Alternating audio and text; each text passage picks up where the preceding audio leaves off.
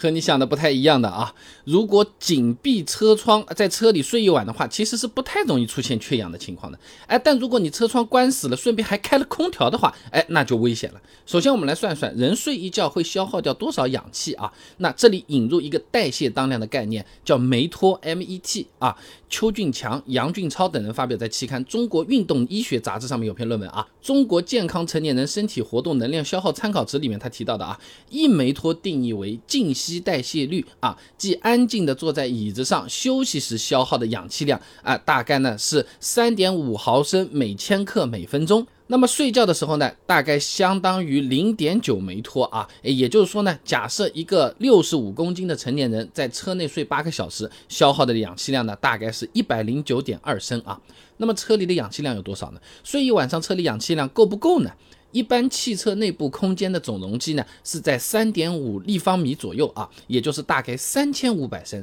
那么空气中氧气的正常含量呢，大概是百分之二十一左右。换算一下，车内的氧气呢，哎，有七百三十五升。那睡一晚上后呢，车内的氧气消耗掉一百零九点二升。这个时候呢，氧气含量大概会从百分之二十一降到百分之十七点八左右。那么 GB 八九五八二零零六缺氧危险作业安全规程里面啊，对于缺氧的定义是啊，这作业场所空气中的含氧量低于百分之十九点五的状态，那么百分之十七点八的含氧量就比较危险了。也就是说啊，那如果没有外界空气进入的话，在车里睡上一晚，确实有可能会。缺氧的啊，啊，但这里要注意了，刚才我们说的是有个大前提，就是没有外界空气进入，但实际上啊。就算我们紧闭门窗，也并不代表外面的空气进不来啊。首先，部分车型在熄火之后，其实是会自动切换到外循环的，相当于预留了一个进风口嘛。你比如说丰田荣放的车主手册翻出来看啊，驻车时系统会自动切换到外部空气循环的模式，以实现更加的全车空气循环，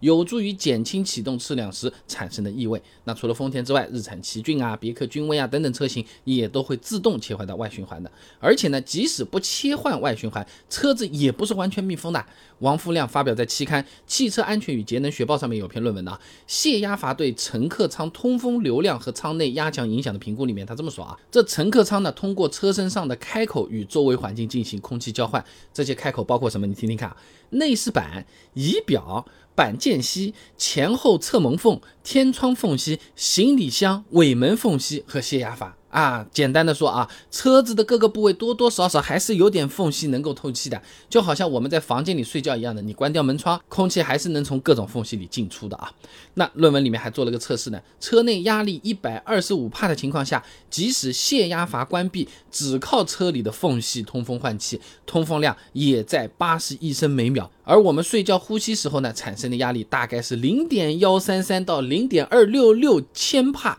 你换算一下啊，其实要比论文测试的压力还更大一点嘞。所以实际看，你即使是门窗紧闭，在车内睡一晚，也不太容易出现缺氧的情况啊。那说到这里啊，为了睡得更舒服啊，或天热啊、天冷啊，大家是不是开空调啊？这个时候有可能就会出现危险了啊。深圳特区报在二零二零年报道过一个案例的啊，深圳宝安区一个女子呢，开着空调在车内休息，结果意外死亡。后面医生推测，女子是由于一氧化碳中毒导致。窒息死亡啊！那如果我们在睡觉的时候，车子一直发动在那边，开着空调，发动机一直是处于怠速运转的状态，这个时候很容易产生大量的一氧化碳气体的啊！北京交通大学王璐婷有篇硕士论文的《机动车怠速排放对社区大气环境的影响研究》里面，他就这么说啊：这机动车怠速工况下，发动机为平氧偏浓燃烧，哎，这机动车排放的碳氢化合物和一氧化碳浓度啊，是显著高于其他工况的。就好比啊，我们烧以前的那种土灶啊，你添了一大堆柴进去，结果里面没什么氧气嘛，燃烧不是很充分，浓烟是不是就特别多啊？里面的一氧化碳就特别多啊。那如果刚好停车睡觉的地方又比较封闭，排放出来的尾气散不开，哎，就会一直围绕在这个车子周围了。那这些含有高浓度的一氧化碳的空气进入到车内后呢，就会导致车内的氧含量迅速降低。潘静、陈传锦发表在期刊《黄河科技学院学报》上面有篇论文的车内一氧化碳浓度监测及应急系统设计里面，它有实验数据的啊，把这个车辆停在密闭车库，关闭车门和车窗，测量车内一氧化碳含量呢是零毫克每千克啊，氧气含量百分之二十一。你启动车辆，打开车载空调，十分钟之后再测量，车内一氧化碳浓度呢是二十四毫克每千克，氧气浓度已经百分之十五了，算是个缺氧环境了啊。那像这种密闭的车库，十分钟就危险了。所以总的来讲，如果不开空调，你这么睡，就算车窗关死了一晚上，哎，就还好，不太容易出人命，或者说是缺氧情况。但如果说你空调也开着，发动机排出的尾气会导致车尾聚集大量的一氧化碳，这个进到车内，